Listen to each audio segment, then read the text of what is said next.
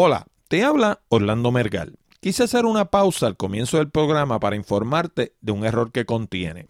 Hay una parte del programa en la que hablamos de conexiones de Internet y en unos casos hablé de gigabits y en otros casos hablé de megabits. Ya quisiera yo tener una conexión a nivel de gigabits, pero la realidad es que de lo, correcto, de lo que debía estar hablando, fue de megabits. Así que ya lo sabes, cuando llegue esa parte y escuché que estoy hablando de gigabits, sabes que es un error. En realidad, lo correcto es megabits. Vamos ahora al programa. Saludos amigos y amigas, les habla Orlando Mergal. YouTube se apresta a introducir servicio pagado. Nueva certificación de cables HDMI garantizará cables de mayor calidad. Amazon retira dispositivos streaming de Apple y Google de su tienda cibernética. ¿Y sabes lo que tienen en común los sitios de Internet para encuentros amorosos y los algoritmos de los motores de búsqueda? La contestación te podría sorprender. Gobierno de los Estados Unidos publica nuevas normas para el diseño de páginas de Internet. Nueva modalidad de Stage Fright deja más de un billón de teléfonos Android vulnerables. De todo esto y mucho más hablamos en la siguiente edición de Hablando de Tecnología con Orlando Mergal.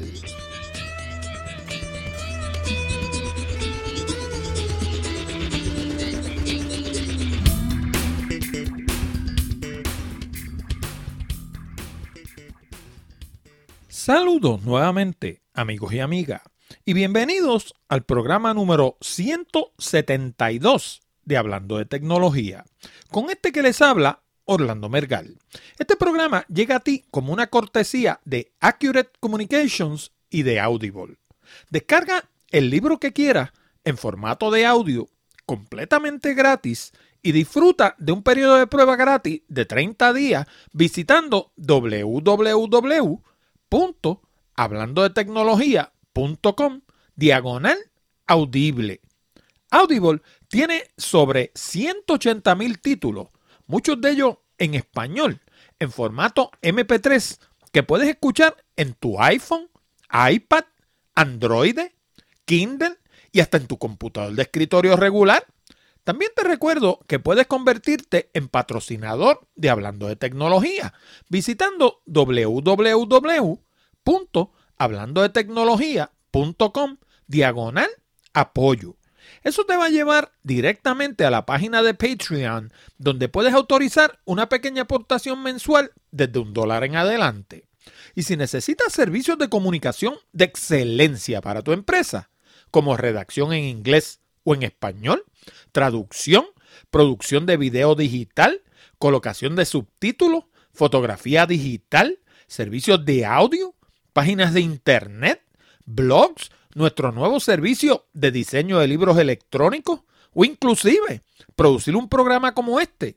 Llama a Accurate Communications al 787-750-0000 para una consulta o visítanos en la internet en www.accuratecommunications.com. Y por último, si escuchas el programa directamente en la página de Hablando de Tecnología, no olvides el pequeño botón de Share Save que hay debajo del título de cada uno de nuestros programas. Si piensas que nuestro material es bueno y que le podría resultar interesante a otras personas, dale share y ayúdanos a multiplicar la audiencia de Hablando de Tecnología. Y ahora vamos a las noticias más destacadas de la semana. Bien, ya lo escucharon, ese sonido nos dice que tenemos correos electrónicos a nuestros oyentes y mi costumbre pues es cubrir los correos electrónicos antes de pasar a las noticias. El pasado 17 de septiembre recibí un correo de Cristian Dominici de aquí de Puerto Rico, que de hecho lo cubrí en un programa pasado. Eh, básicamente, el tema general del correo era que Cristian es lo que se conoce como un ciego legal y estaba preguntando sobre una aplicación que se conoce como Voice Over que es una aplicación que viene con todos los teléfonos eh, iPhone, también viene con todas las máquinas Macintosh y que está dirigido precisamente a la gente que no ve bien, pues esta aplicación lo que hace es que le lee el contenido de las distintas aplicaciones dentro del sistema iOS o dentro del sistema 10 de Apple. Ahora, yo en aquella ocasión le dije a Cristian que yo, pues francamente, tengo que admitir que no tengo mucho conocimiento de esa aplicación. ¿Por qué? Porque esa es una, un tipo de aplicación que la aprende a usar la gente que tiene ese problema, francamente. O sea, yo, pues como no tengo ese problema, esa aplicación está en mi máquina, pero nunca me he puesto a jugar con ella porque, pues, pues porque no tengo la necesidad, ¿no? Pero le prometí que iba a averiguar y que le iba a contestar su pregunta. Eh, de hecho, lo que he averiguado, tengo un par de videos eh, de, de que hablan de VoiceOver, que de hecho los mencioné en un programa ya, y resulta que el 30 de septiembre me recibí un segundo correo electrónico, esta vez de José Luis Gallardo García, que dice de la siguiente forma, dice, hola Orlando, me alegro de saludarte de nuevo. Esta vez te escribo para decirte que en la app de iBook de Apple se encuentra el manual completo y gratuito del iPhone, donde explica el uso de VoiceOver. No obstante, le puedes dar mi dirección de correo electrónico a nuestro amigo Cristian por si le puedo ayudar en algo, ya que yo también soy ciego. Por cierto, siento decirte que tu página no es accesible, y me dice, y o yo no sé acceder a ella. Saludo y hasta otra enviado desde mi iPad. Pues, pues, mira, José Luis, este, primero te agradezco la información sobre VoiceOver. Eh, sobre mi página, lo que te puedo decir es lo siguiente. Las páginas de internet son accesibles o no accesibles en mayor o menor grado. Y francamente, o sea, mi página tiene algunas cosas accesibles. Eh, por ejemplo, cuando uno escribe una página, uno diseña una página de internet, se utiliza una cosa que se conocen como alt tags, que lo que es es que, por ejemplo, si hay una foto, digamos que hay una foto de un amanecer en Luquillo, ¿verdad? Pues el alt tag se escribe A-L-T-T-A-G, dos palabras, A-L-T-T-A-G. El alt tag diría foto de un amanecer en la playa de Luquillo en Puerto Rico. Cuando la persona no vidente coloca su cursor sobre esa foto, técnicamente se supone que VoiceOver lea esa información que está en el alt tag. Aparte de eso, se trabaja también con los videos que contienen las páginas. Mis videos, por ejemplo, todos están subtitulados tanto en inglés como en español. Y eso se hace por dos razones. se hace por varias razones, pero voy a mencionar por lo menos las razones por las que yo entiendo que lo debo hacer. Primero, si fuera a hacer negocio con cualquier agencia federal, y de eso vamos a hablar más tarde en el programa, o fuera ya fuera a venderle a las agencias federales o a darle algún tipo de información, el gobierno federal exige que todos los videos que contenga mi página de internet estén subtitulados. Pero en este caso, mis videos son en español. La ley lo que me exige es que estén subtitulados en español. Ahora, mis videos están eh, subtitulados en inglés y en español. ¿Por qué? Porque no solamente son accesibles, sino que le dan la ventaja a la persona que no entiende español, que no necesariamente es sordo o es ciego, le da la ventaja bueno, en este caso sordo, porque los ciegos no podrían ver el video, pero en el caso lo podrían oír, claro. Eh, le da la ventaja a la persona que no entiende español al, a verlo en inglés, o sea, escuchar, a leerlo en inglés, o sea, leerle el contenido de, de lo que está diciendo el video en español, leerlo en inglés.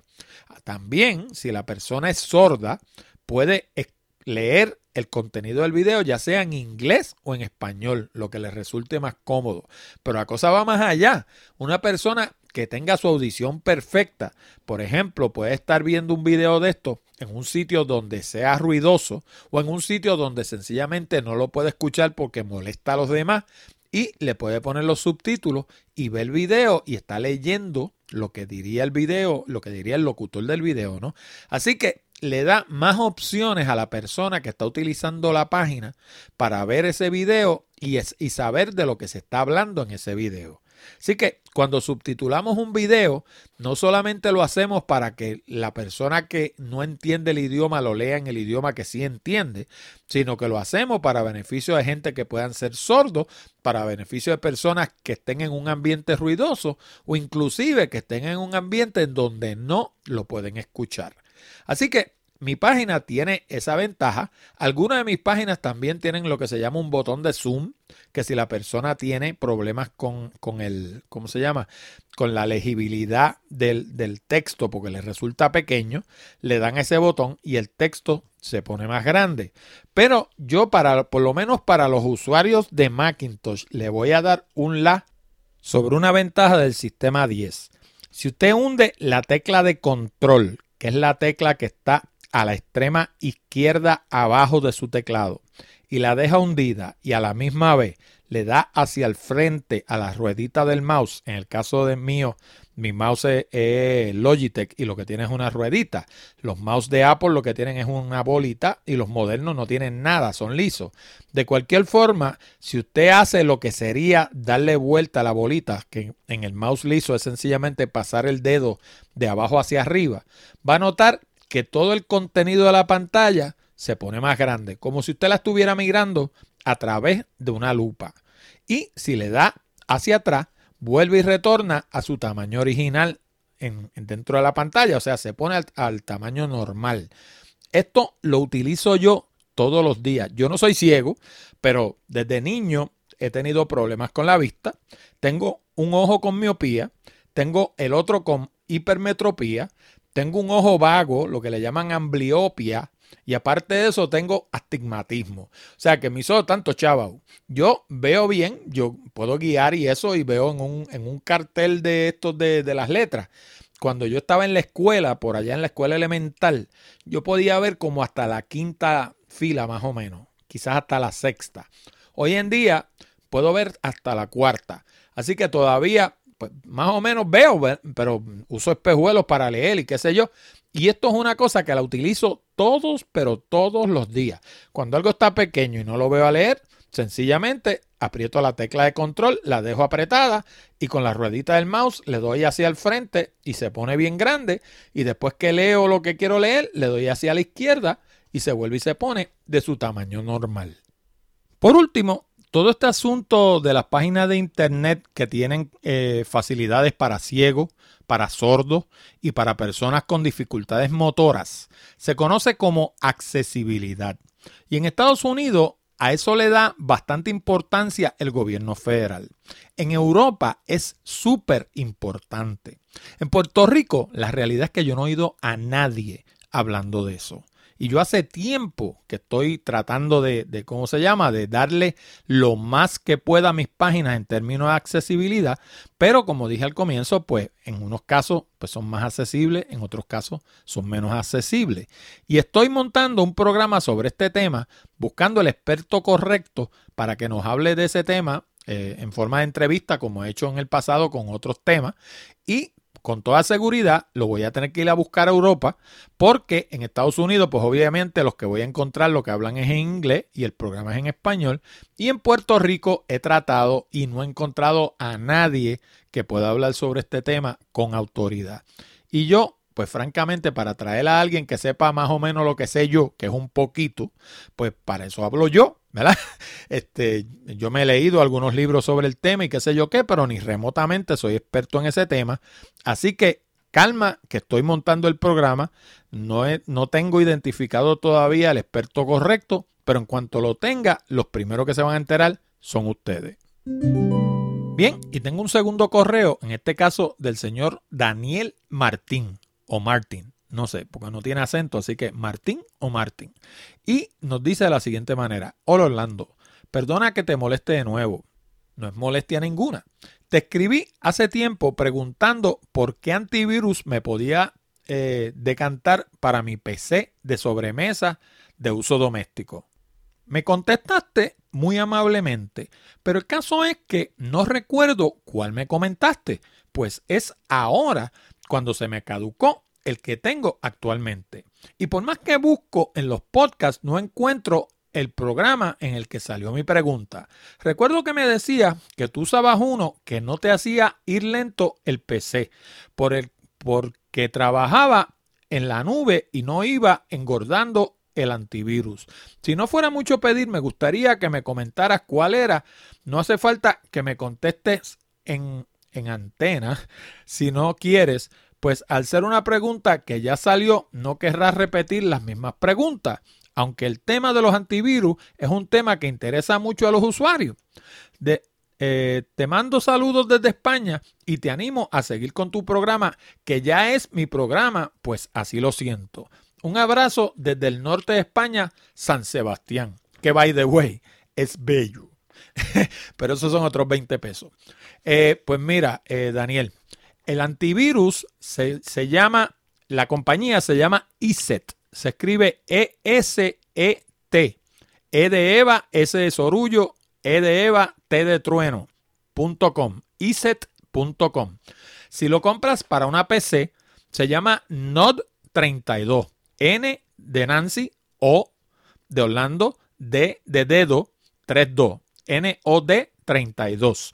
Si lo compras para la Macintosh, se llama ESET Cybersecurity. Y lo consigue de nuevo en la misma, en la misma página, en ESET.com. De hecho, si vas a la página de hablando de tecnología.com, en la columna de la derecha vas a ver un botón que dice ESET y a través de ahí llegas a la misma página.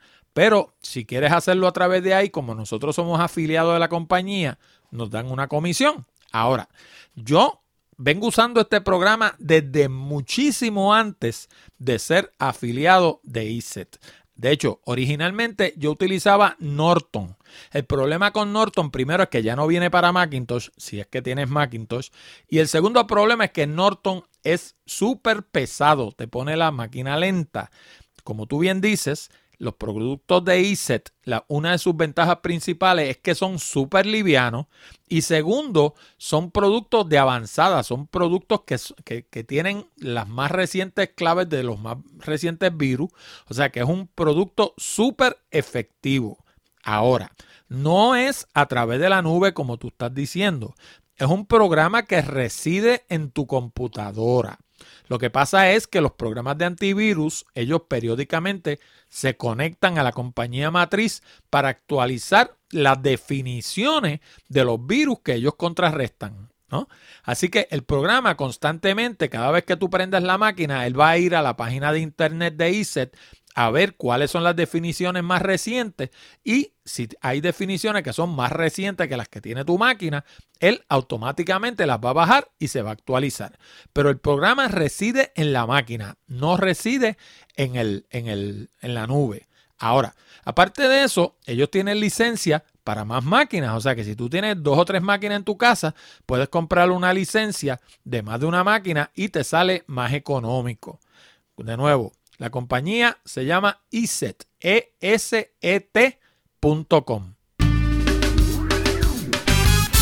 Bien, y la revista digital PC World nos informa que el servicio de video online YouTube acaba de anunciar que va a estrenar un servicio de suscripción este mismo mes. De hecho, se espera que esté inaugurado para el 22 de octubre. ¿Y qué es lo que hay detrás de este servicio de suscripción? Pues el problema es que cada día son más las compañías que se están dando cuenta, y de hecho de esto nosotros hemos hablado extensamente en el programa, de que los anuncios online no funcionan, son inefectivos.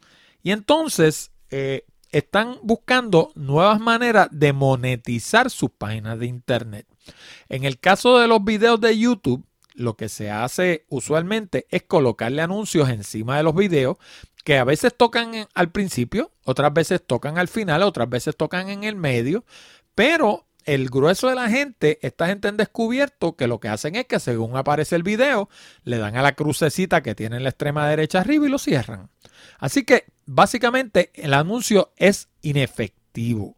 Por eso están buscando otras maneras de monetizar su plataforma y la manera de monetizarla es mediante servicios de suscripción, lo cual los llevaría a un servicio similar al que ofrece Vimeo. Si usted va a la, página de Vimeo, va a ver, y de hecho Vimeo se escribe V-I-M-E-O. Pues Vimeo, la peculiaridad que tiene es que la gente que están en Vimeo pagan por tener sus videos ahí, con excepción de los que tienen eh, la suscripción gratis, pero esos son extremadamente limitados. Si usted quiere de verdad valerse de todas las bondades que ofrece Vimeo, tiene que pagar. Y entonces, pues Vimeo deriva sus ganancias de lo que pagan la gente que están ahí colgando sus videos. A diferencia de YouTube, donde uno coloca los videos gratis y, lo que hace la gente de YouTube es que le coloca anuncios publicitarios encima. Que dicho sea paso, la gente de YouTube es la misma gente de Google. Así que básicamente lo que le están colocando encima son anuncios de Google. Ahora, algunos críticos del sistema dicen que esto no va a ser tan fácil porque los productores de, de videos en YouTube, principalmente los que son megaproductores, los que tienen muchos videos y tienen muchos, muchos views, o sea, mucha gente que han visto sus videos, no están demasiado de acuerdo con un modelo de suscripción porque el problema que tiene el modelo de suscripción es que en lugar de ellos ganar dinero, lo que harían sería pagar por que la gente vea sus videos. ¿Por qué? Porque yo ahora mismo, yo de hecho, yo no tengo anuncio encima de mis videos. Yo ahora mismo tengo un canal de YouTube bajo Orlando Mergal y tengo otro bajo Puerto Rico by GPS. Y entre ambos debo tener como 125 videos. Mis videos no tienen anuncios colocados encima porque, como yo he dicho antes en el programa, la gente de, Google, en su inmensa sabiduría, un día decidieron que yo no era una persona grata y me cancelaron la cuenta de AdWords y no hubo manera de razonar con ello. Y cualquiera de ustedes que haya tratado alguna vez de razonar con Google, pues dígame si tuvo algún éxito, porque a Google uno no le puede escribir, a Google uno no los puede llamar, así que no hay manera de razonar con ellos, ¿no? Pues en el caso de mis videos, mis videos no tienen publicidad encima. Pero en el caso de esta gente que están haciendo videos para ganar dinero, como ellos los monetizan, precisamente es a base de publicidad, a base de anuncios que le colocan encima y a base de tags que le colocan encima que llevan a su página de internet o a productos que ellos venden, etcétera, ¿no? En el momento en el que usted opte por un modelo de suscripción, obviamente la persona que paga por ver un video no va a querer que tenga publicidad encima, porque él está, está suscrito a ese video y él está pagando por ver ese video, así que no puede tener publicidad encima. Así que para efectos del productor del video que devengaba su ganancia a base de los anuncios que le colocaba encima, pues básicamente se le cae el modelo y entonces pues obviamente la gente de YouTube van a tener que entrar en algún tipo de transacción con la gente que producen videos, de suerte que parte de lo que ellos le cobren a la gente por suscribirse a ver los videos, le toque a la persona que produjo el video. El problema es ver cómo resultan esos números, a ver si resultan mejores de lo que resultaría colocarle anuncios encima. Porque va a pasar como pasa, por ejemplo, en Amazon con los libros de Kindle, que los libros de Kindle, la gente de Amazon quiere prácticamente regalar los libros de Kindle y entonces la gente que escribe en los libros son los que se quedan con, con la parte más corta de la soga, ¿no? Así que esto todavía está por verse. La gente de YouTube quiere moverse en esta dirección, pero por lo menos el run run que hay en el ambiente, lo que se comenta en el ambiente, es que la gente que produce los videos no están tan de acuerdo. Bueno, y estaba dando una vueltita por la internet, de esas que suelo dar casi todas las mañanas, y me encontré con una verdadera joya.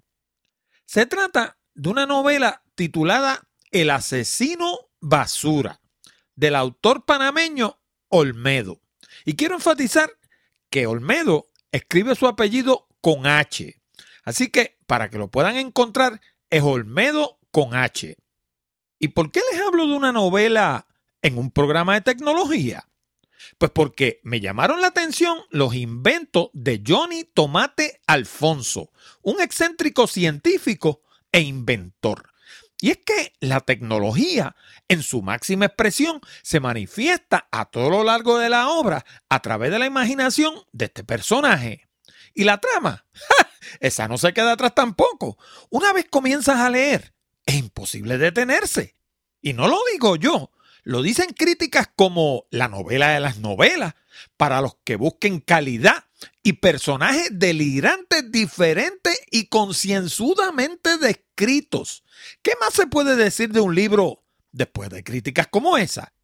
Si te gusta el mundo de la tecnología, la ficción y la aventura de suspenso policíaca, en el asesino basura lo encuentras todo. ¿Que cómo lo puedes obtener?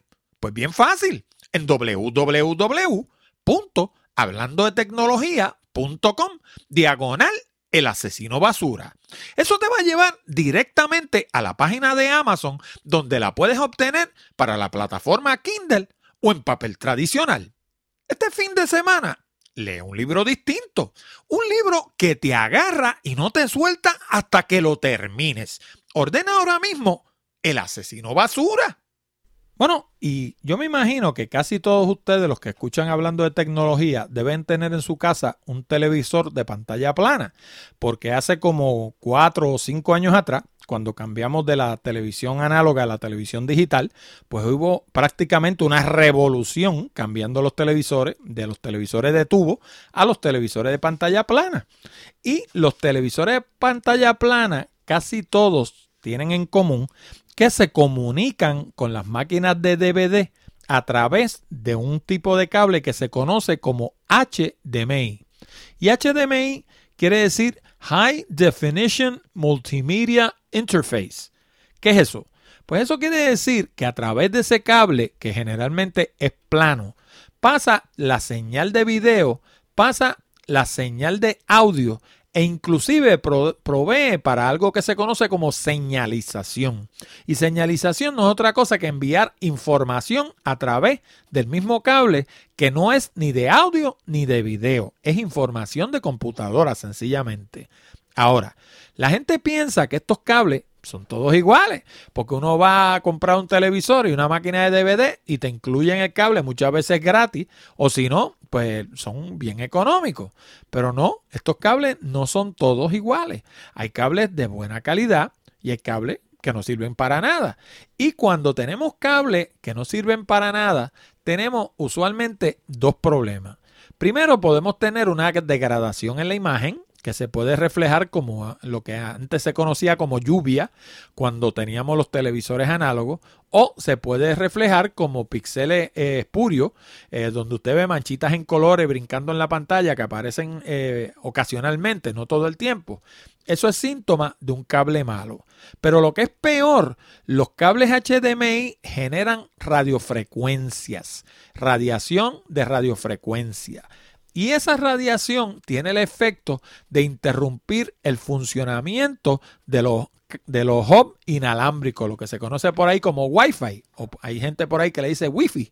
Pues precisamente, si usted tiene un cable HDMI malo, barato, una de las, de las consecuencias que eso puede tener es que le cause interferencia en su hub de Wi-Fi. Pero la cosa no se queda ahí. Resulta que los cables HDMI son los mismos que utilizan los nuevos televisores 4K, con la diferencia de que el televisor 4K va a recibir mucha más señal, mucho más ancho de banda a través de ese mismo cable que lo que recibiría un televisor 1080p. Así que lo que podría ser un problema con un televisor regular de alta definición, con un televisor 4K, cuando por fin empiece a llegar media 4K, porque ese es el problema que tenemos ahora. Los televisores 4K no se venden porque usted no encuentra nada 4K que pueda haber en su televisor 4K. Y si usted ve un disco Blu-ray que son 1080p, usted lo ve en un televisor 4K, lo que va a tener es 1080p, no va a tener 4K, porque el televisor no puede producir lo que no está en el disco. Así que el hecho de que no exista media 4K es lo que ha hecho que los televisores 4K no prosperen.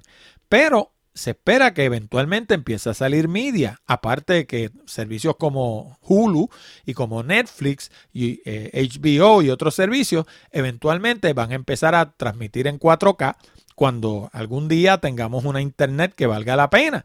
Porque, por ejemplo, en Puerto Rico, con el ancho de banda que tenemos nosotros, no podemos ver 4K como quiera, porque sencillamente no funcionaría con el chorrito de internet que tenemos. De todas formas, hay una entidad que se llama el HDMI Licensing LLC, que es un grupo que es responsable de desarrollar los estándares que gobiernan la fabricación de estos cables HDMI. Y esta gente han creado una, un sistema de licencias, si le podemos decir así, que va eh, a conocerse como HDMI Premium. Y va a ser un sellito plateado que va a tener en la parte un QR code y ese QR code usted lo lee con su celular y lo que le va a salir en la pantalla es la certificación de que ese cable pasó todas las pruebas necesarias para eh, cumplir con, con, lo que se espera del ¿no? Que funcione con 4K y que funcione con 1080p sin problema. Ahora, primero que todo, déjame explicar qué cosa es un QR code para aquellos de ustedes que no sepan. Son estos eh, códigos de barra cuadraditos que vienen, eh, ¿cómo se llama? Que parece como un rompecabezas, si le podemos decir así. Esos QR codes tienen la peculiaridad de que se pueden programar de un montón de maneras. Usted lo puede programar para que lo lea un teléfono celular, lo lee con la cámara del celular, con un programa específicamente para leer QR codes y lo puede llevar, por ejemplo, a una página de internet, lo puede llevar a un archivo de audio, a un archivo de video, lo puede llevar a un archivo PDF, dependiendo de qué uno programe en ese QR code. En este caso, lo va a estar llevando a un archivo PDF donde le va a dar la licencia que le otorgaron al fabricante de ese cable. Lo segundo es que este programa entró en vigor ahora en septiembre. De hecho, entra en vigor a principios de septiembre. Pero dicen los expertos que esperan que empecemos a ver estos cables para principios del 2016. No lo vamos a ver de inmediato en el mercado porque obviamente la gente que tiene los cables en, en inventario van a querer vender los cables que tienen primero antes de empezar a colocar los cables nuevos. Y por último, pues ¿cuál es la especificación que certifica este, este nuevo programa de HDMI Premium? Pues básicamente eh, certifica varias cosas. Primero, la calidad del cable y qué sé yo qué. Pero aparte de todos esos eh, criterios de calidad, certifica que pueda pasar un ancho de banda de 18 gigabits por segundo. Esa es la cantidad de información que pasa una señal HDMI de 4K. Por eso es que yo le decía ahorita que en, el caso de la gente en Puerto Rico, no esperen ver 4K por buen tiempo, porque el grueso de la gente en Puerto Rico no tiene 18 megabits de ancho de banda, ni en DSL, ni en nada de esas cosas, porque en Puerto Rico lo normal es que uno tenga 4 o 5 gigas de, internet. Supuestamente hay anchos de banda mucho mayores, pero no es lo usual. ¿Por qué? Porque son costosos y la gente sencillamente no los puede pagar. No es como en Estados Unidos, que yo tengo conocidos, tengo familiares y eso allá en Estados Unidos. Por ejemplo, para que tengan una idea, yo tengo un primo que vive en Fort Worth, en Texas, y me dice que tiene 40 gigabits y lo que paga son 80 dólares y le incluye cable TV y le incluye el teléfono también. En Puerto Rico esos 40 gigabits costarían como 150 dólares al mes. Y sencillamente, pues la gente no puede pagarlo. Así que cogen los planes más económicos y con los planes más económicos no van a poder ver 4K tampoco. Pero de todas formas, por lo menos es bueno saber que ya no, va a haber la posibilidad de que compremos un cable caro pensando que es bueno y que no cumpla con las especificaciones necesarias para nuestro equipo. Porque por el hecho de que un cable sea dorado y venga en un paquete elaborado y qué sé yo, y sea bien grueso, porque los hacen gruesos para que usted piense que son mejores, pues mire, hay muchos cables de esos que son de lo más esotérico, usted los ve lo más bonito, pero sencillamente no tienen nada de mejor que un cable que le pueda costar 10 dólares. Así que para uno poder saber que de verdad lo que uno está comprando vale la pena, este programa de HDMI Premium llega en el momento perfecto para uno saber que está invirtiendo su dinero adecuadamente. Bueno, y la gente de Amazon acaba de anunciar que a partir del próximo 29 de octubre no van a vender más ni los Chromecast de Google ni los Apple TV. ¿Y por qué no los van a vender? Pues según la gente de Amazon, no los van a vender porque estos equipos no incluyen la programación de Amazon Prime que quiere vender Amazon a través de los servicios de televisión por Internet. ¿Qué pasa? Cuando usted compra, de hecho todos estos sistemas funcionan de manera bien similar. Puede ser un Roku, puede ser un servicio de Amazon eh, Fire, que es un equipo que hace la gente de Amazon. Puede ser un, un Roku, puede ser un Chromecast, puede ser el Apple TV. Todos básicamente hacen lo mismo. Te ofrecen la capacidad de sintonizarte con gente como Netflix, con gente como Hulu, como HBO, como Wall Street Journal, distintos servicios unos de ellos noticiosos, otros de programación, etcétera, que uno los contrata a través de internet y ve televisión de manera prácticamente sin anuncios. El único que de hecho le coloca anuncio es Hulu, porque por ejemplo Netflix no tiene anuncio alguno. Uno ve los programas todos corridos y los ve sin anuncio. Pero ¿qué pasa? Que en el caso de Apple TV, Apple TV no permite que usted vea el contenido de Amazon Prime porque el servicio de Amazon Prime es similar a lo que sería el servicio de iTunes, donde usted puede alquilar una película o una serie de televisión y verla a través de su dispositivo de internet, que en este caso sería un Apple TV. Pues en el caso de Apple de Amazon Prime es precisamente eso mismo, pero para verlo a través del Amazon Fire. Ahora, en mi opinión, y yo he estado escuchando lo que han comentado otra gente en la internet y tienden a coincidir con lo que yo digo. Muchos de ellos han dicho lo que les voy a decir ahora y ninguno de ellos ha dicho lo que les voy a decir después. La mayoría de ellos coinciden en que esto es una niñería de parte de la gente de Amazon porque el negocio de Amazon no es vender cajitas de televisión, el negocio de Amazon es vender libros. Y estos equipos lo que sirven es de imán para llevar a a los clientes a la página de Amazon. Y en la medida en que usted enajene a esos usuarios, no le va a vender el Chromecast, no le va a vender el Apple TV, pero tampoco le va a vender nada más porque básicamente usted está rechazando esa clientela.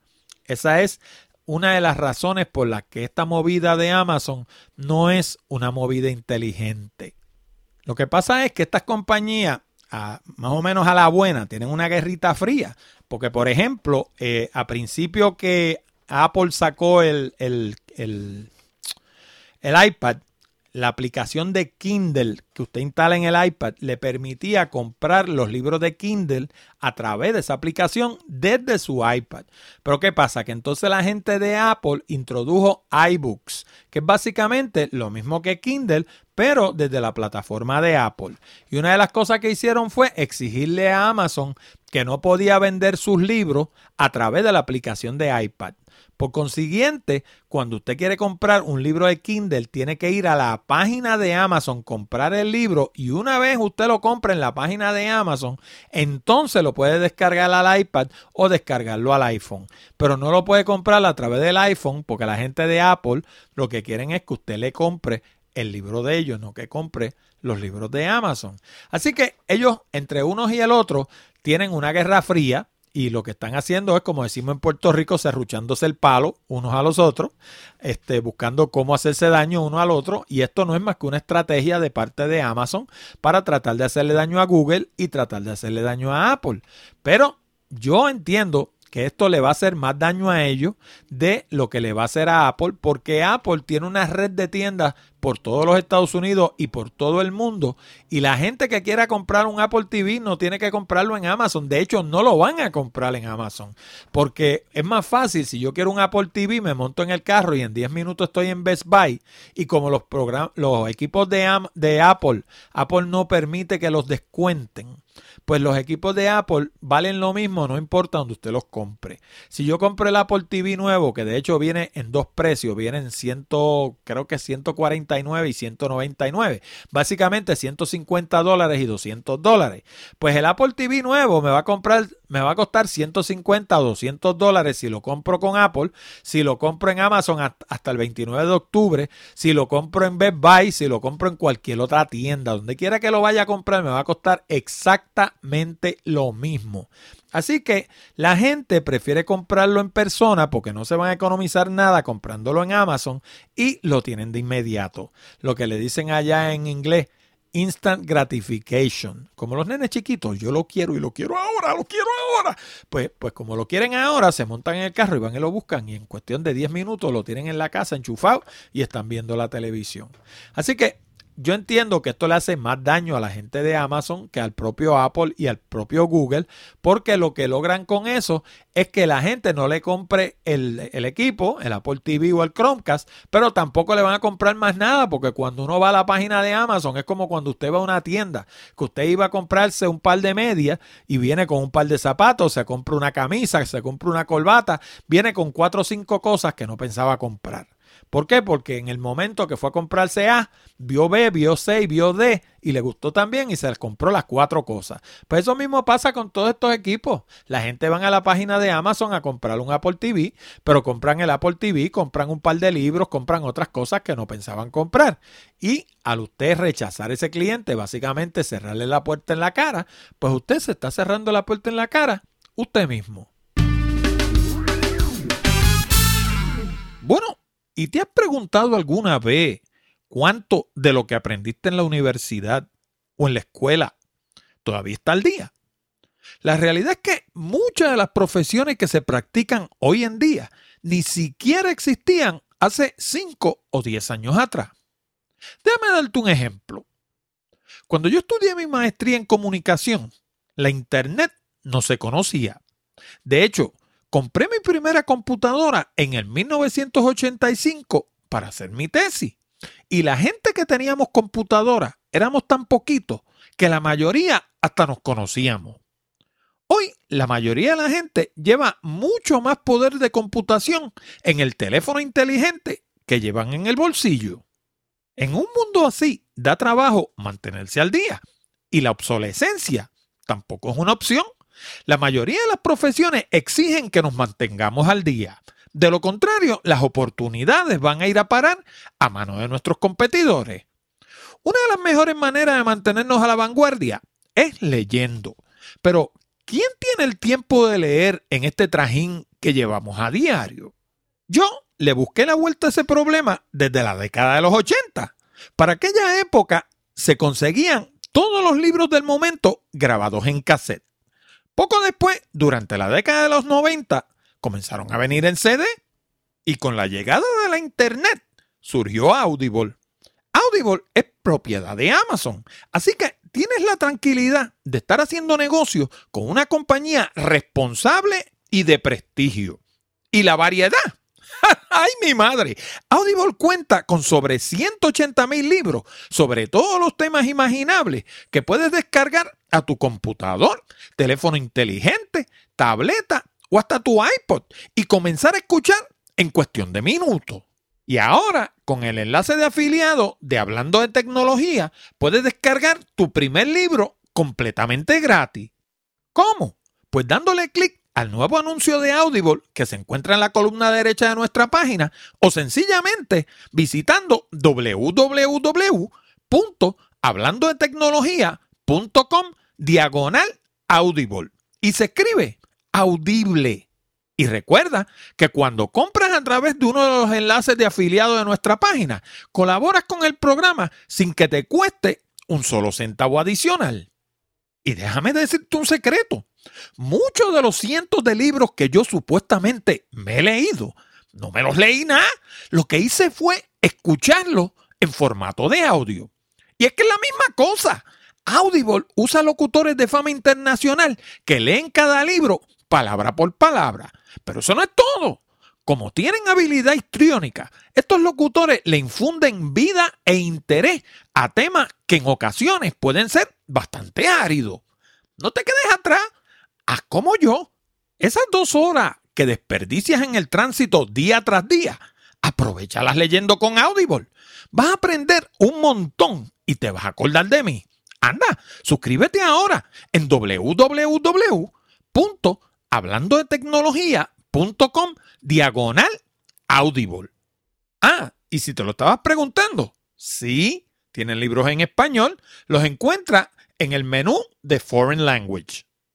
Bueno, y a que tú no me adivinas qué tienen en común los sitios estos de internet donde la gente van a buscar novios y novias y los motores de búsqueda como Google, Bing y Yahoo. ¿No me adivina? Pues mira, tienen algo en común que yo estoy seguro que nadie lo va a adivinar. Resulta que lo que tienen en común es que tanto los sitios de estos de buscar novias como los motores de búsqueda le dan mucha, pero mucha importancia a la corrección. Y no lo estoy diciendo yo, porque yo tengo un video que llevo tiempo con él en la página de internet de hecho, le voy a hablar algo de eso ahorita. Eh, y francamente no tiene, no se vende. ¿Y saben por qué no se vende? Porque como dice un, un escritor que yo leo mucho de sus libros, dice que usted se puede hacer rico vendiéndole a la gente lo que quiere, pero no vendiéndole lo que necesitan. Y la gente pues piensa que esto que yo les voy a hablar no tiene importancia ninguna. Pero lo está diciendo nada más y nada menos que la revista Digits del Wall Street Journal. Tanto para los sitios de internet de donde la gente van a buscar novias y novios y todas esas cosas, los sitios de dating, como le dicen en inglés, como los motores de búsqueda, le dan mucha importancia a la corrección, aunque por razones distintas, en algunos casos, en otras por las mismas razones. Yo me sorprendí. Eh, fíjense ustedes cómo funciona esto.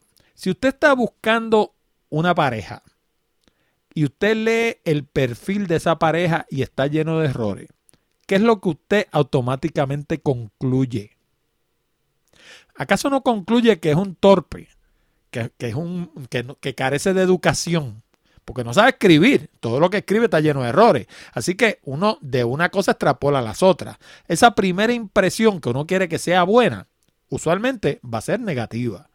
En el caso de los motores de búsqueda, le dan mucha importancia a la corrección porque los motores de búsqueda todos viven de darle a usted el resultado más acertado.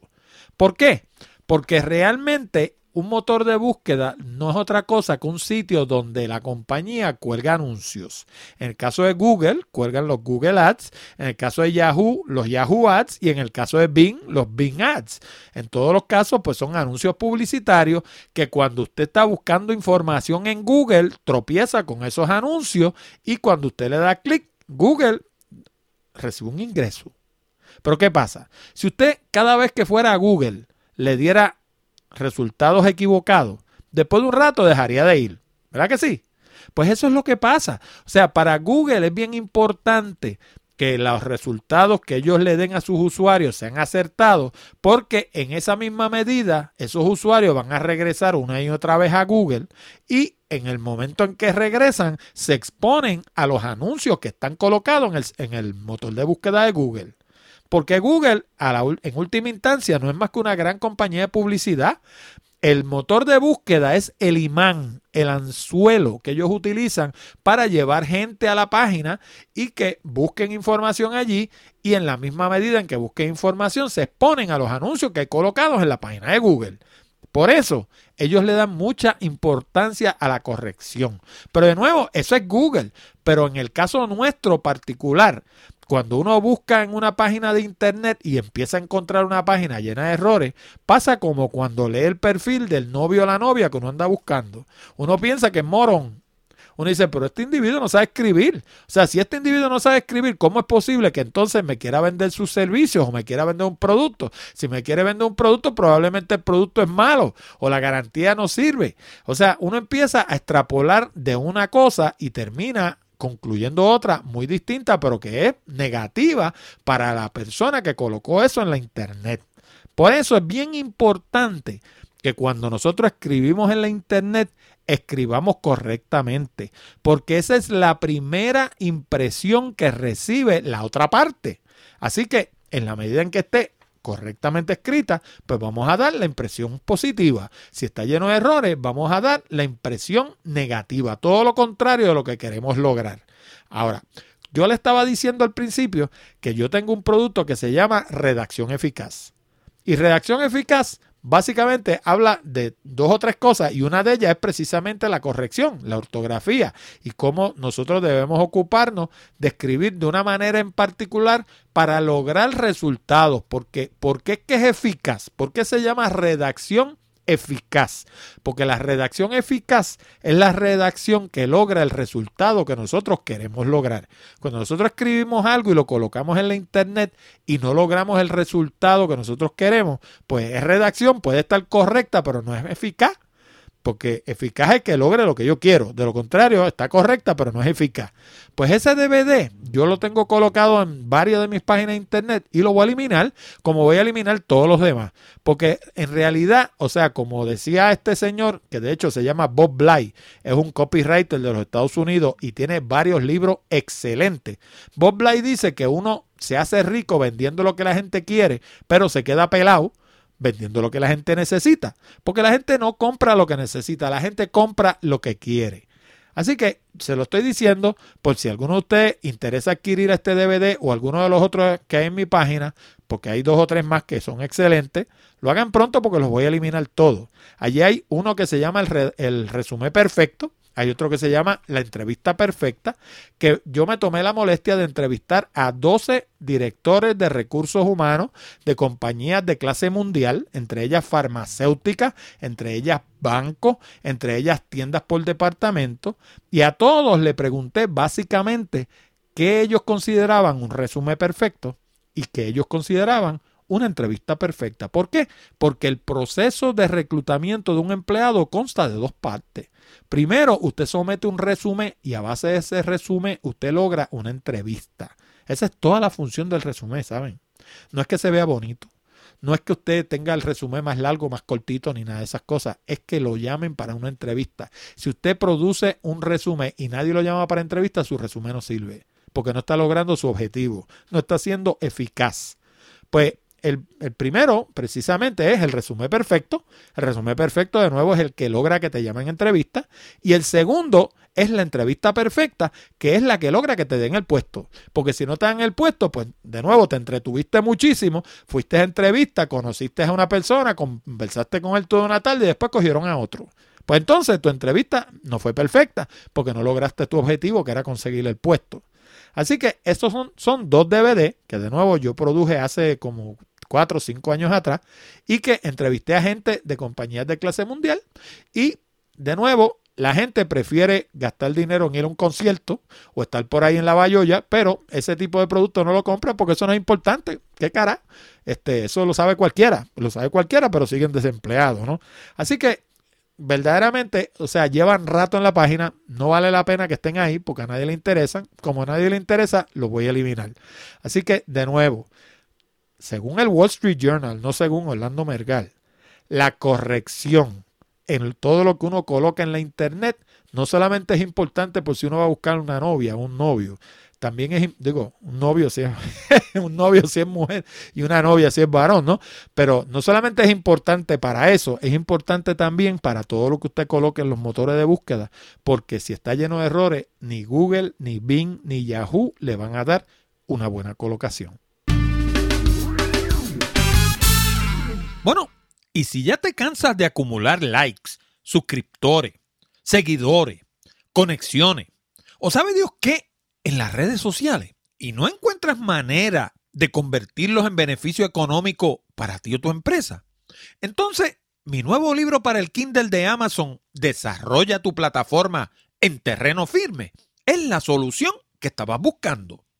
Con Desarrolla tu plataforma en terreno firme, vas a aprender a desarrollar tu propia lista, a publicar un blog que no se afecte por los cambios de algoritmo de los motores de búsqueda, a publicar un podcast como este y desarrollar una audiencia mundial, a utilizar encuestas para conocer exactamente lo que quiere tu audiencia, a publicar libros que te proyecten como un autor, ayuden a hacer crecer tu lista y produzcan ingresos, a utilizar las redes sociales como para promover tu propia plataforma en lugar de la de ellos y hacer crecer tu lista, celebrar seminarios presenciales y llevar a esos participantes a tu plataforma en la Internet, desarrollar y celebrar webinars que te proyecten como un experto, contribuyan al crecimiento de tu lista y te produzcan ganancias, usar el correo electrónico de manera legal y ética para comunicarte con tu audiencia y producir ingresos y hasta valerte del correo regular, un recurso en el que pocos piensan para atraer nuevas personas a tu audiencia, hacer crecer tu lista y edificar tu plataforma. ¿Y sabes qué? El 90% de las técnicas y estrategias descritas en este libro son las mismas que he utilizado por años para publicar blogs, podcasts, libros, páginas de internet y una infinidad de proyectos más. Por eso sé cómo funcionan y ahora por primera vez las comparto contigo en Desarrolla tu plataforma en terreno firme. Y ni siquiera tienes que tener un Kindle para leerlo, porque la aplicación de Kindle viene para iOS, Android, BlackBerry, Macintosh y Windows. Y además es 100% gratis. Ordena tu copia hoy mismo. Todo lo que tienes que hacer es visitar www.desarrollatuplataforma.com y te va a llevar directo a la página del libro en Amazon. Bueno, y según la revista digital CIO América Latina, el gobierno de los Estados Unidos acaba de publicar nuevas normas para el diseño de páginas de Internet. Y a mí me, eh, francamente, me da gracia porque cuando uno va a las páginas de Internet, particularmente del gobierno de los Estados Unidos, son las páginas más feas que uno puede encontrar en toda la Internet. Y de hecho, la mayoría de ellas parece que fueron diseñadas hace 20, 15 o 20 años atrás, cuando comenzaba la Internet. O sea, básicamente lucen primitivas. Pero eso tiene una razón de ser. De hecho, el artículo de CIO América Latina precisamente critica eso, pero eso tiene una razón de ser. Eh, de hecho, yo no sé cuántos de ustedes recordarán la película Armageddon de Bruce Willis. en esa película, Bruce Willis era un experto en estos pozos petroleros y él tenía un crew que eran todos especialistas en trabajar con, con estos tipo de excavaciones, ¿no? Básicamente una especie de geólogo, pero especialista en petróleo, ¿no? Y entonces hay este meteoro que viene a destruir la Tierra y la NASA recluta al grupo de Bruce Willis para entrenarlo y enviarlo a aterrizar en ese meteoro y destruirlo, colocarle unas bombas nucleares para que el meteoro reviente y no destruya la Tierra, ¿no? Y en el momento en el que están saliendo uno de, las, de los personas que trabaja con Bruce Willis, que era un, no me acuerdo ahora cuál de los actores era, pero era uno que hacía el papel como de medio loco, que era físico, era especialista en física. Le dice, oye, tú sabías que tú vas en la punta de un cohete que vale no sé cuántos millones de dólares, él dice allí el número, pero el asunto es que vale X cantidad de millones de dólares y todo lo que está debajo de ti se vendió por subasta. O sea, básicamente se lo compraron al menor postor. Así que básicamente eso mismo es lo que sucede con las páginas de Internet del gobierno de los Estados Unidos, que es que eh, las hacen el menor postor. Y usualmente la persona que menos cotiza es el menos competente. No siempre, pero muchas veces sí. Así que como el gobierno compra lo más económico, pues usualmente tiene lo más flojo, ¿no? Así que esa es una de las razones por las que las páginas de internet de, los, de las agencias gubernamentales son tan malas. Ahora, hay un libro que yo lo he mencionado ya antes en el programa que se llama Don't Make Me Think. Y lo escribió un caballero que se llama Steve Krug, K-R-U-G. Y este libro, para que tengan una idea, el derecho de autor del libro es del año 2000. El libro no es nuevo, ya lleva en el mercado 15 años, que en la internet 15 años son una eternidad. Sin embargo, el libro sigue siendo básicamente la Biblia de cómo se diseña una página de internet. ¿Por qué? Pues porque el libro realmente de lo que habla no es de diseño de páginas de internet o de la apariencia de páginas de internet. El libro de lo que habla es de cómo fluye la información en una página de internet. Por ejemplo, te habla, para aquella época estaban hablando de un término que ahora está muy de moda, que es la fricción. En una página de internet, cuando hablamos de fricción, hablamos de todo lo que impida la comunicación. Yo, de hecho, en el programa he hablado del modelo de la comunicación y ustedes recordarán que hablé de que tenemos un emisor, tenemos un canal, tenemos un mensaje que pasa por ese canal y tenemos un receptor en el otro extremo. Además de eso, tenemos retroalimentación, que es lo que el receptor le contesta al emisor, y tenemos el elemento de ruido. El ruido es todo lo que impida la comunicación. Y en el caso de una página de Internet, el ruido es lo que se conoce también como la fricción. En una página de Internet, todo aquello que contribuya a impedir la comunicación se cataloga como fricción. Eh, Krug también hablaba para allá para el año 2000 de usability, de lo que estábamos hablando ahorita, de las facilidades que tenga una página para los ciegos, para los sordos y las para, las personas con problemas motores. Y también hablaba de los videos con subtítulos y de los alt tags, que hablé también al principio, ALT, TAGS, alt tags. Y los alt tags son información que le colocamos a la fotografía, a las ilustraciones y a otros elementos que haya dentro de la página de internet que el motor de búsqueda sea capaz de identificar. Porque cuando Google pasa por su página de internet que lo que pasa es lo que se conoce como una araña. Es un robot, es un, tipo de programa que se conoce como un robot y que lo que hace es leer el contenido que tiene la página suya para darle la colocación más adecuada dentro del motor de búsqueda. Pero ¿qué pasa? Usted pone una foto de un atardecer en su página de internet y Google no tiene ni idea qué es eso. Él sabe que ahí hay una imagen, pero no sabe de qué trata. Y como no sabe de qué trata, no le da ni valor a favor ni valor en contra a su colocación en la internet. Básicamente como si esa foto no estuviera ahí. Ahora, si usted le pone un alt tag a esa, a esa foto y dice atardecer en Puerto Rico en la playa de Rincón, Ajá, pues entonces ya yo sé que eso es una foto de un atardecer en una playa en Rincón y cuando haya alguien buscando información sobre Rincón, esa página se va a colocar entre los resultados que yo le voy a ofrecer. ¿Por qué? Porque ya yo sé lo que hay en esa imagen. Y si tengo una gráfica, un pie chart, una gráfica de barras o lo que sea, donde yo explico la correlación entre las ventas y la depreciación o lo que sea, pues si yo le pongo un alt tag que explique eso mismo, pues Google es capaz de saber de qué es esa gráfica. De lo contrario, es lo que sabe que ahí hay una ilustración, pero esa información no le sirve de nada.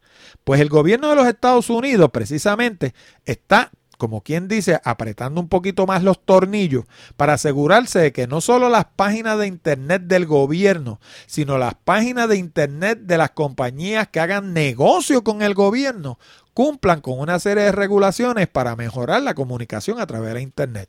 Y de eso es que trata esta noticia. Realmente es eh, seguir, como quien dice, ajustando los tornillos, porque siempre el gobierno federal ha hablado de que se hagan estas cosas, pero la, relación, la realidad es que sucede muy poco, ¿no? Y hoy en día pues tenemos otros elementos que no existían cuando se hicieron las regulaciones anteriores.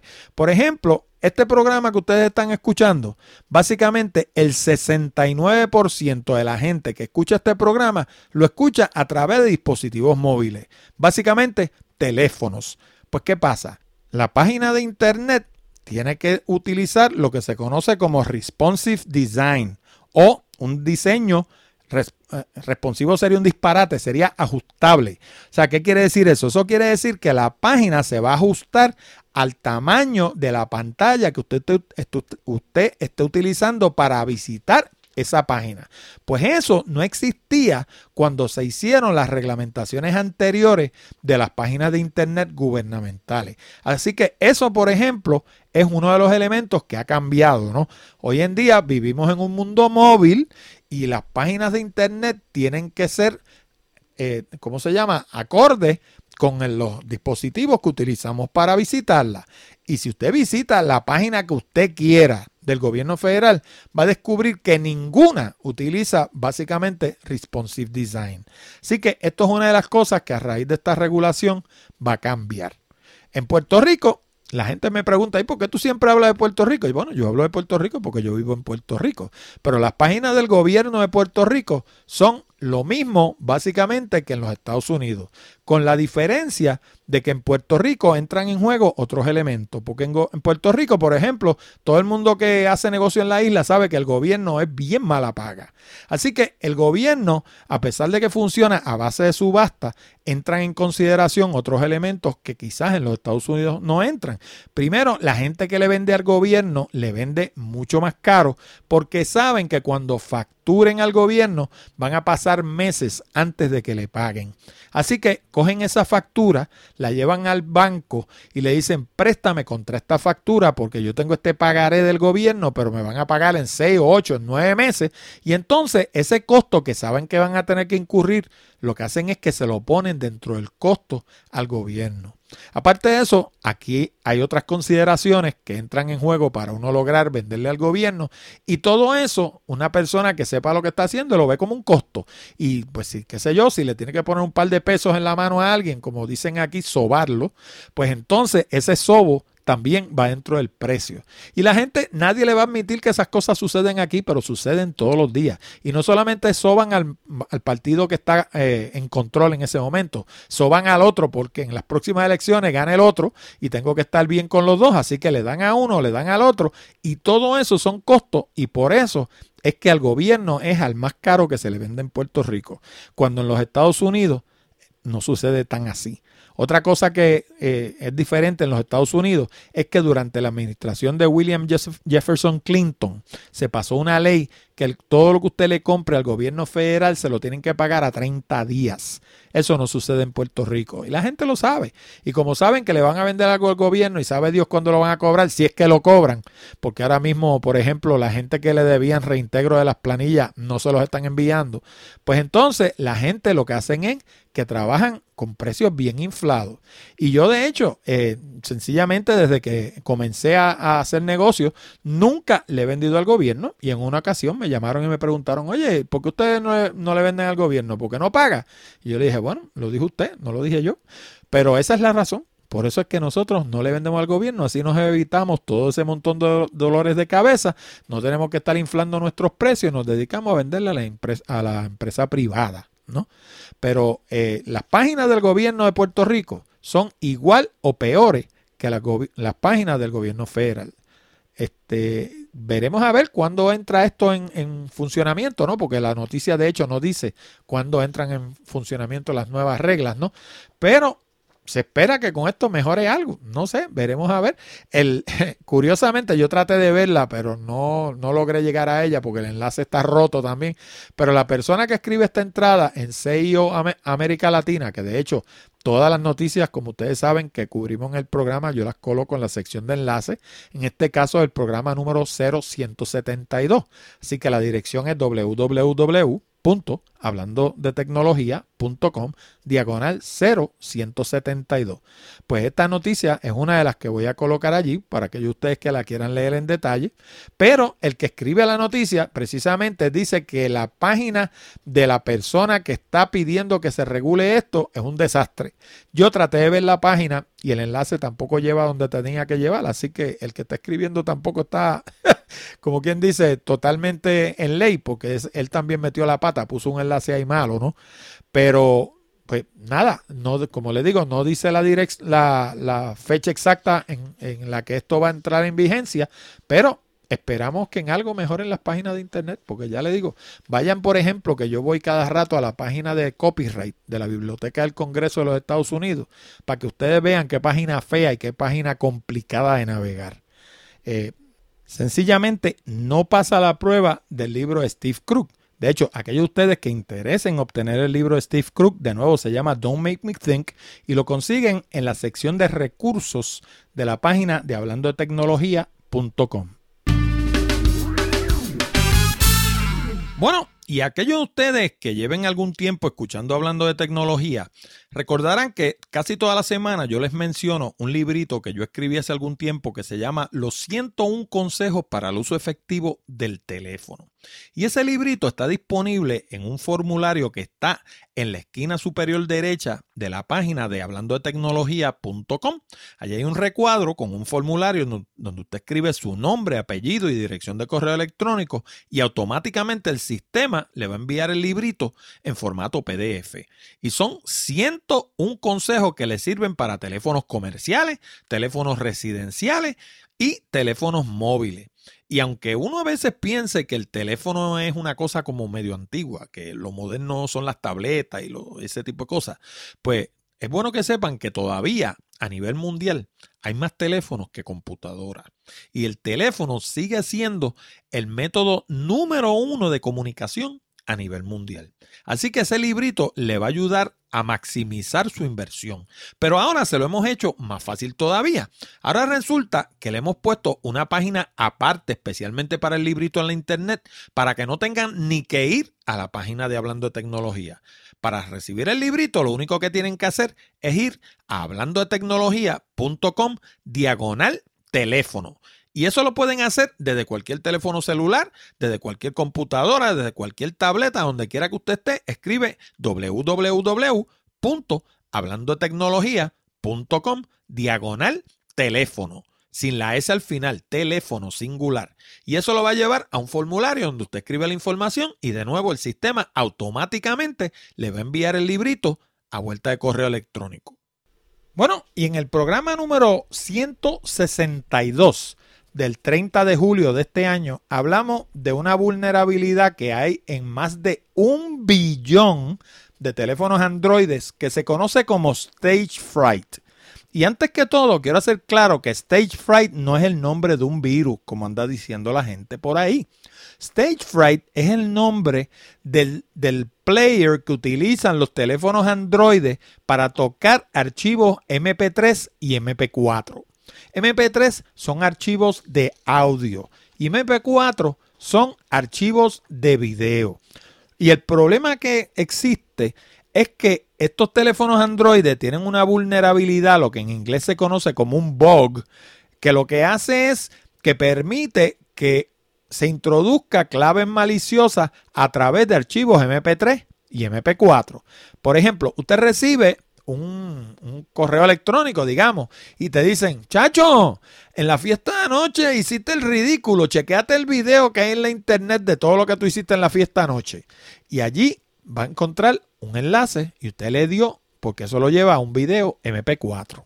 Y cuando usted le da clic a ese enlace, entonces es que le instalan un virus en su teléfono. Puede ser también un archivo MP3. Escúchate la última canción, que sé yo, de Beyoncé. Y no te va a costar nada. Escúchala completamente gratis. Dale clic aquí. Cuando usted le da clic porque usted piensa que lo va a escuchar un MP3, lo que sucede es que le instalan un virus en su teléfono. Y una vez le instalan el virus, pues entonces pueden acceder a sus archivos y ahí pueden estar la información sobre sus cuentas de banco, su licencia de conducir, eh, su seguro social, toda la información que hace falta para hacerle un robo de identidad. Porque hoy en día la gente lleva su vida en dentro de su teléfono. Pero quiero hacer claro nuevamente, Stage Fright es un bug, no es un virus. Stage Fright es el sistema que utilizan los teléfonos Android para reproducir archivos MP3 y MP4. Y ahora se acaban de encontrar dos vulnerabilidades más. La primera es la que les estaba hablando de los archivos MP3 y MP4. Y la segunda es la que permite que se acceda este mismo, este primer bug, pero en teléfonos que sean mayores de la versión 5 de Android. O sea, básicamente que todos los teléfonos Android, desde el primero hasta el más reciente, tienen la vulnerabilidad de Stage Fright. ¿Y cuál es el problema? Pues el problema es que a diferencia de Apple, donde todos los teléfonos viven básicamente dentro de un jardín amurallado, porque ahí no se instala nada que Apple no permita instalar, el sistema Android es un sistema abierto y que está en manos de un montón de compañías. Y Google, que es quien produce el, el sistema operativo Android, no ha podido eh, ¿cómo se llama? Hacer llegar los parches para corregir el problema, porque tiene que hacerle llegar uno a, digamos, a Motorola, le tiene que hacer llegar uno a Samsung, le tiene que hacer llegar uno a Nokia, le tiene que hacer llegar otro a Microsoft, le tiene que hacer llegar otro a BlackBerry, que ahora también está corriendo Android, más todos los demás que se me estén olvidando por ahí. Y el resultado ha sido que todavía el bug que anunciamos el 30 de julio pasado, la mayoría de los teléfonos por ahí siguen teniéndolo, porque no ha sido corregido Así que estos dos nuevos que acaban de descubrir ahora, sabe Dios cuándo los corregirán. Y esto lo que está causando es una estampida de gente que están abandonando Android y se están mudando para el iPhone de Apple. Ustedes dicen muchas veces que yo soy un fanboy de Apple, pero la realidad del caso es que los sistemas de Apple funcionan de una manera mucho más restringida, que a alguna gente no le gusta eso porque son de, de ¿cómo se llama? De, de, ese grupo así similar al, del, al del open source y la gente de Windows que le encanta, le encanta estar hackeando las máquinas y haciendo inventos y resienten que Apple los haga vivir básicamente detrás de un jardín amurallado.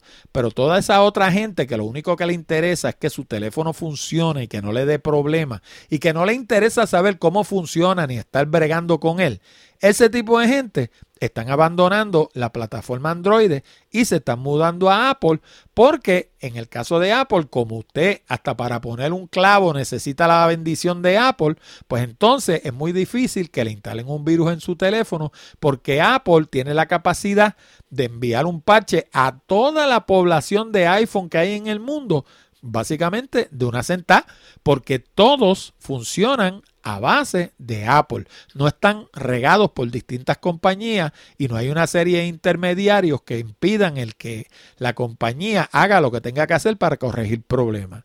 Así que, de nuevo, la primera vez que se habló de Stage Fright, yo lo mencioné.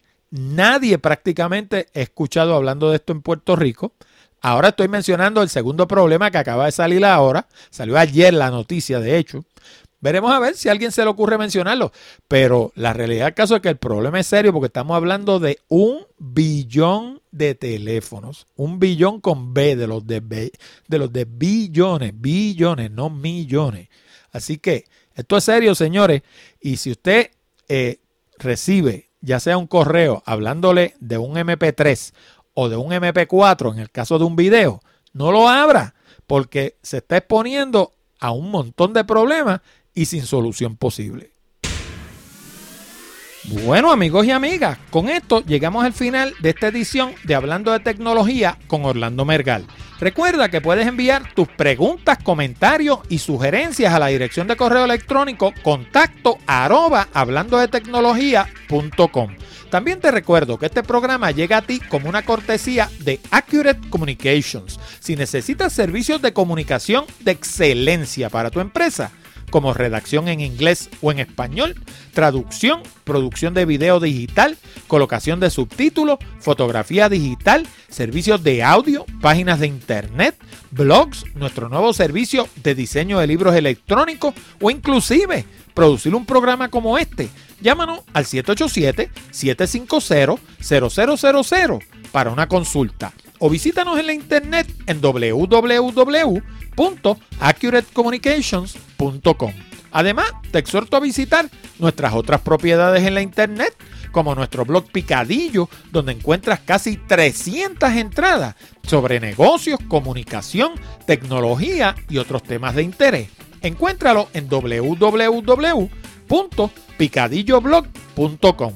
También te invito a visitar Puerto Rico Photography, donde encuentras cientos de imágenes hermosas de la isla del encanto para adornar tu hogar u oficina. Encuéntralo en www.puertoricophotography.com. Y hablando de la isla del encanto, si te gusta viajar, no te pierdas Puerto Rico by GPS, donde encuentras fotos, información, audio, video y mapas con coordenadas GPS para llegar a sobre 100 lugares hermosos en todo Puerto Rico. Encuéntralo en www.puertoricobygps.com. Te habló Orlando Mergal. Con esto me despido hasta la próxima semana cuando discutiremos más temas interesantes del mundo de la tecnología. Hasta la próxima, amigos.